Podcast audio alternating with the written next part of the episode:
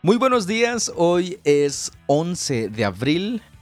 Continuamos con el plan de lectura bíblica. Dominguito, dominguito alegre, delicioso y trabajoso, ¿verdad? Sí, mucho trabajo. Mucho el día trabajoso.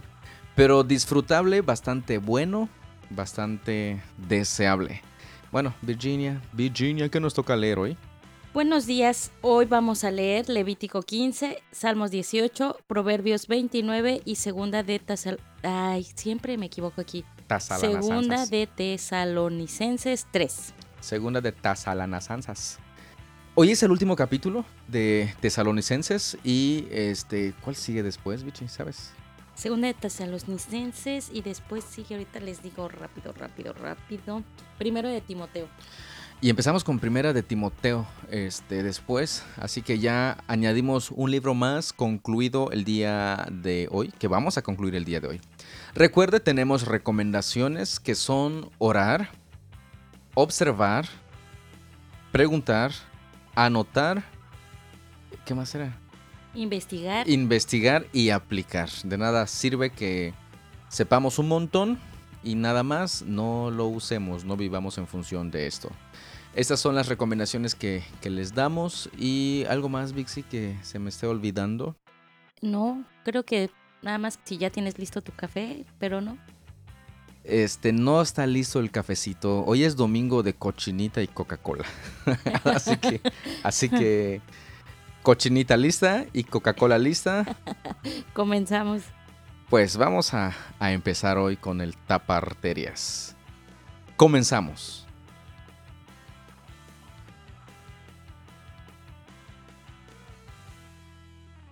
Levítico 15. El Señor les dijo a Moisés y a Aarón, den las siguientes instrucciones al pueblo de Israel. Cualquier hombre que tenga una secreción corporal es ceremonialmente impuro. Su secreción causa contaminación, ya sea que ésta continúe o pare. En cualquiera de los dos casos, el hombre es impuro.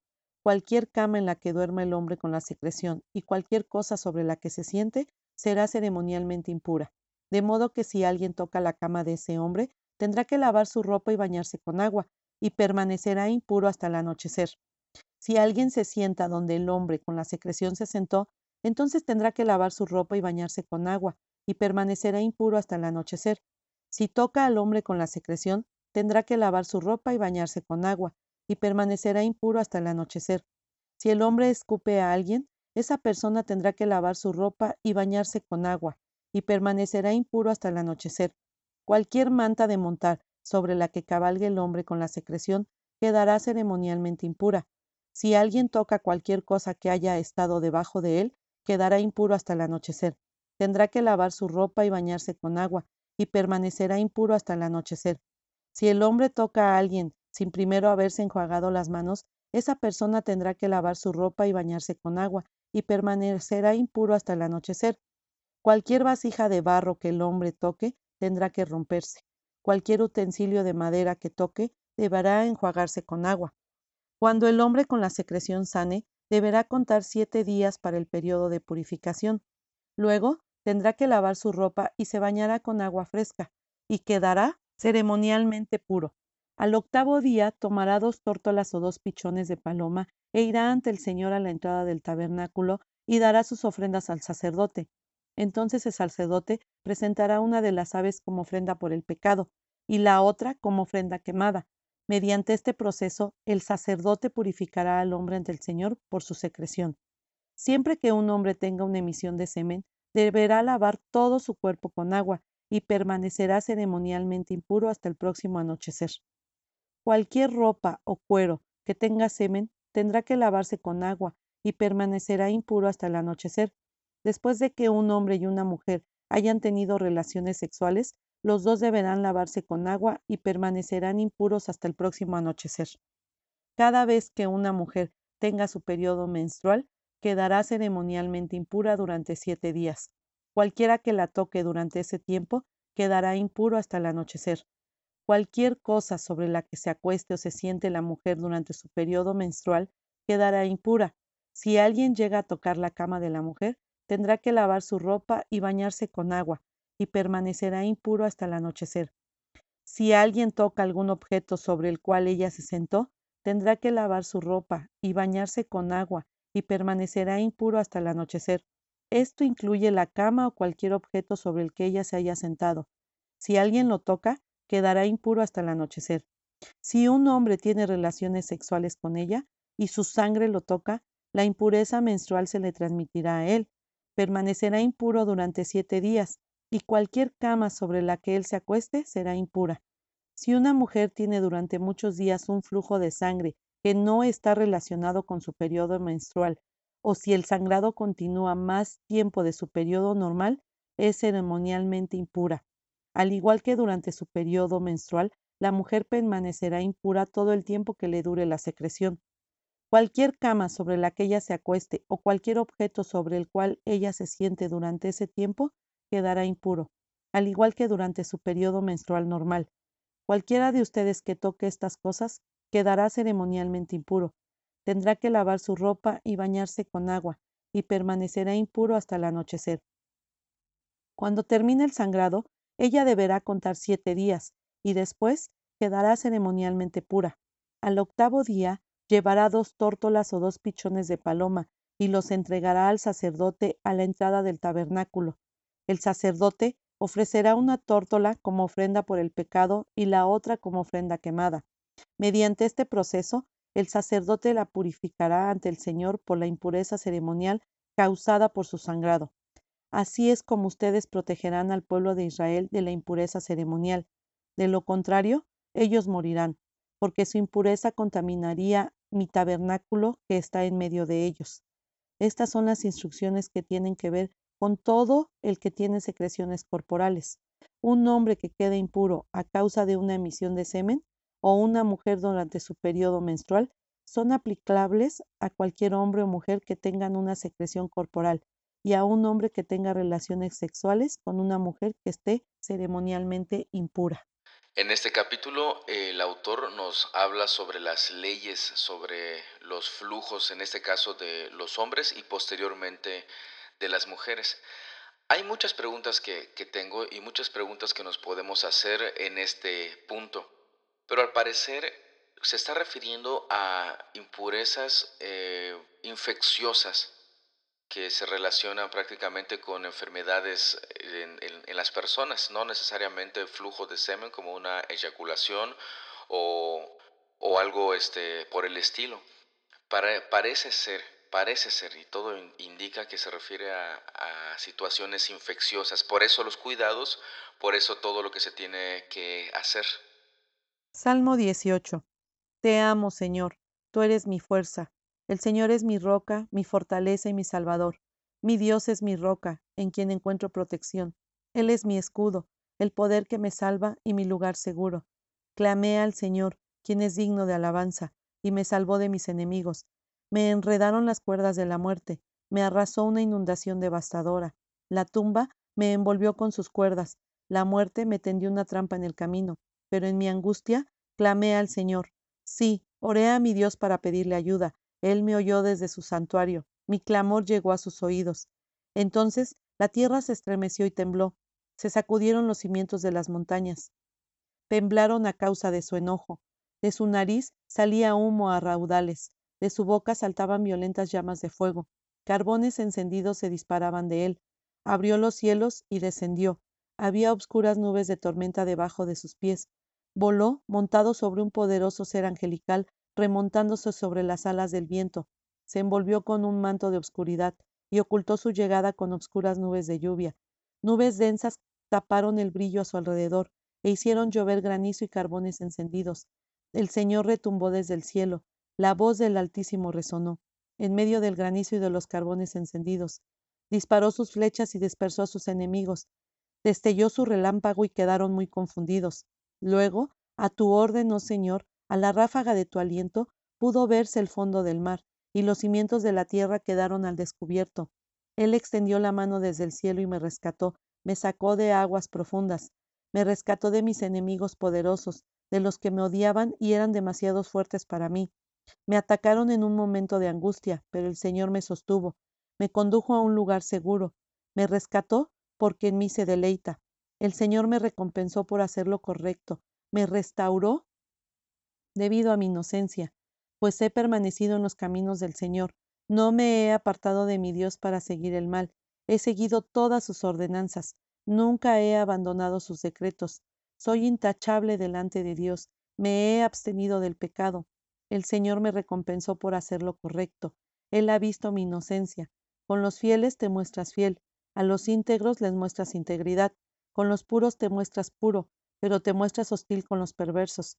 Rescatas al humilde, pero humillas al orgulloso. Enciendes una lámpara para mí.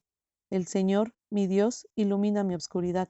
Con tu fuerza puedo aplastar a un ejército. Con mi Dios puedo escalar cualquier muro. El camino de Dios es perfecto. Todas las promesas del Señor demuestran ser verdaderas. Él es escudo para todos los que buscan su protección. Pues, ¿quién es Dios aparte del Señor? ¿Quién más que nuestro Dios es una roca sólida? Dios me arma de fuerza y hace perfecto mi camino, me hace andar tan seguro como un ciervo, para que pueda pararme en las alturas de las montañas. Entrena mis manos para la batalla, fortalece mi brazo para tensar un arco de bronce. Me has dado tu escudo de victoria, tu mano derecha me sostiene, tu ayuda me ha engrandecido. Has trazado un camino ancho para mis pies a fin de evitar que resbalen. Perseguí a mis enemigos y los alcancé. No me detuve hasta verlos vencidos. Los herí de muerte para que no pudieran levantarse. Cayeron debajo de mis pies. Me has armado de fuerza para la batalla. Has sometido a mis enemigos debajo de mis pies. Pusiste mi pie sobre su cuello. Destruí a todos los que me odiaban. Pidieron ayuda, pero nadie fue a rescatarlos. Hasta clamaron al Señor, pero Él se negó a responder. Los molí tan fino como el polvo que se lleva el viento. Los barrí y los eché a la calle como suciedad. Me diste la victoria sobre los que me acusaban. Me nombraste gobernante de naciones. Ahora me sirve gente que ni siquiera conozco. En cuanto oyen hablar de mí, se rinden. Naciones extranjeras se arrastran ante mí. Todas pierden el valor y salen temblando de sus fortalezas. El Señor vive, alabanzas a mi roca. Exaltado sea el Dios de mi salvación. Él es el Dios que da su merecido a los que me dañan. Él somete a las naciones bajo mi control y me rescata de mis enemigos. Tú me mantienes seguro, lejos del alcance de mis enemigos, me salvas de adversarios violentos. Por eso, oh Señor, te alabaré entre las naciones. Cantaré alabanzas a tu nombre. Le das grandes victorias a tu rey. Le muestras amor inagotable a tu ungido, a David y a todos sus descendientes para siempre. Como lo indica algunas Biblias en la parte posterior, antes de iniciar el Salmo, este cántico lo entonó David cuando el Señor lo rescató de todos sus enemigos, incluyendo a Saúl. Algo bien importante que notamos en este salmo es que David reconoce a Dios como el que lo rescató, el que hizo todo, el que estuvo siempre al cuidado y el que a pesar de los, de los momentos difíciles que David estaba viviendo, él permaneció prácticamente con, con, él, él lo ayudó, etcétera, etcétera, etcétera. Me llama mucho la atención que David también menciona lo intachable, lo este, obediente que había sido a los mandatos de Dios. Y es bien interesante también que él dice que él él es inocente. Y de alguna manera el Señor lo confirma ayudándolo y sacándolo de esa situación que, él estaba viviendo, cuando Saúl lo estaba persiguiendo para matarlo. ¿Por qué? Pues Saúl estaba loco. Proverbios 29. Quien se niega tercamente a aceptar la crítica será destruido, de repente sin poder recuperarse. Cuando los justos gobiernan, el pueblo se alegra, pero cuando los perversos están en el poder, el pueblo gime. El hombre que ama la sabiduría hace feliz a su padre, pero si anda con prostitutas, desperdicia su fortuna. El rey que hace justicia da estabilidad a su nación, pero uno que exige sobornos la destruye. Adular a un amigo es tenderle una trampa para los pies. La gente malvada queda atrapada por el pecado, pero los justos escapan con gritos de alegría. Los justos se preocupan por los derechos del pobre, al perverso no le importa en absoluto. Los burlones pueden alborotar a toda una ciudad, pero los sabios calman los ánimos. Si un sabio lleva a un necio a juicio, Habrá alboroto y burlas, pero no se solucionará nada. Los sanguinarios odian a las personas intachables, pero los honrados procuran ayudarlas. Los necios dan rienda suelta a su enojo, pero los sabios calladamente lo controlan. Si un gobernante presta atención a los mentirosos, todos sus consejeros serán perversos. El pobre y el opresor tienen esto en común. El Señor les da la vista a ambos. Si un rey juzga al pobre con justicia, su trono perdurará para siempre. Disciplinar a un niño produce sabiduría, pero un hijo sin disciplina avergüenza a su madre. Cuando los perversos están en autoridad, el pecado abunda, pero los justos vivirán para verlos caer. Disciplina a tus hijos y te darán tranquilidad de espíritu y alegrarán tu corazón. Cuando la gente no acepta la dirección divina, se desenfrena, pero el que obedece la ley es alegre. No solo con palabras se disciplina a un sirviente. Podrá entender las palabras, pero no hará caso. Hay más esperanza para un necio que para la persona que habla sin pensar. El sirviente mimado desde pequeño se volverá un rebelde. La persona enojada comienza pleitos. El que pierde los estribos con facilidad comete todo tipo de pecados. El orgullo termina en humillación, mientras que la humildad trae honra. Si ayudas a un ladrón, solo te perjudicas a ti mismo. Juras decir la verdad, pero no testificarás. Temer a la gente es una trampa peligrosa, pero confiar en el Señor significa seguridad. Muchos buscan el favor del gobernante, pero la justicia proviene del Señor. Los justos desprecian a los injustos, los perversos desprecian a los justos. De todos estos proverbios, quiero mencionar rápidamente el verso 25 que dice, temer a la gente es una trampa peligrosa, pero confiar en el Señor significa seguridad. Hay un tema muy interesante que podemos nosotros estudiar y ampliar, que es el temor al hombre. ¿Qué es lo que significa temor al hombre? No es que lo veas y, uy, qué miedo me da, sino que hacemos muchas cosas con tal de agradarle. Si me invitaron a una fiesta, a la siguiente yo la voy a invitar porque ¿qué va a decir si no la invito? Aunque no tenía planeado invitarla antes. Este es un ejemplo. O por ejemplo, ¿qué van a decir si es que se ve mal cuando? Etcétera, etcétera, etcétera. Hay muchos, muchos ejemplos que puedo poner respecto al temor al hombre. ¿Ha escuchado usted alguna vez esto? Este, ¿Qué es lo que sabe respecto al temor del hombre? Es, y es bastante amplio, es bastante, bastante amplio. Un estudio este, bastante largo y muy bueno, por cierto, porque todos de alguna manera tememos al hombre más que a Dios. Segunda de Tesalonicenses 3. Finalmente, amados hermanos, les pedimos que oren por nosotros. Oren para que el mensaje del Señor se difunda rápidamente y sea honrado en todo lugar a donde llegue, así como cuando les llegó a ustedes. Oren también para que seamos rescatados de gente perversa y mala, porque no todos son creyentes, pero el Señor es fiel. Él los fortalecerá y los protegerá del maligno. Además, Confiamos en el Señor que ustedes hacen y seguirán haciendo lo que les ordenamos. El Señor les guíe el corazón a un entendimiento total y a una expresión plena del amor de Dios y a la perseverancia con paciencia que proviene de Cristo. Y ahora, amados hermanos, les damos el siguiente mandato en el nombre de nuestro Señor Jesucristo. Aléjense de todos los creyentes que llevan vidas ociosas y que no siguen la tradición que recibieron de nosotros, pues ustedes saben que deben imitarnos, no estuvimos sin hacer nada cuando los visitamos a ustedes. En ningún momento aceptamos comida de nadie sin pagarla. Trabajamos mucho de día y de noche a fin de no ser una carga para ninguno de ustedes.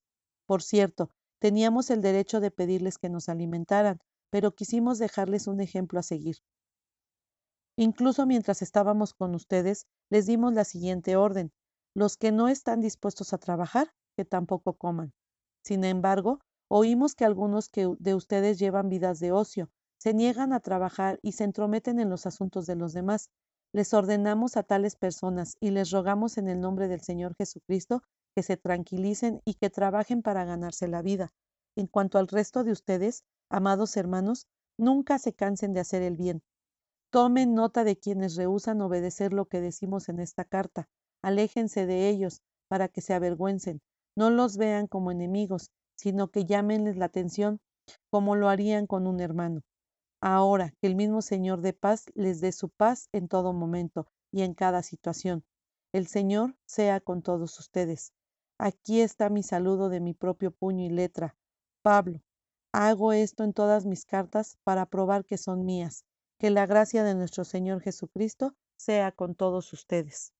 Algo que estaba pasando en la iglesia en Tesalónica y motivo por el cual el apóstol Pablo envió esta segunda carta es que, pues al parecer, interpretaron algunos hermanos su primera carta cuando decía que la venida del Señor estaba muy pronto.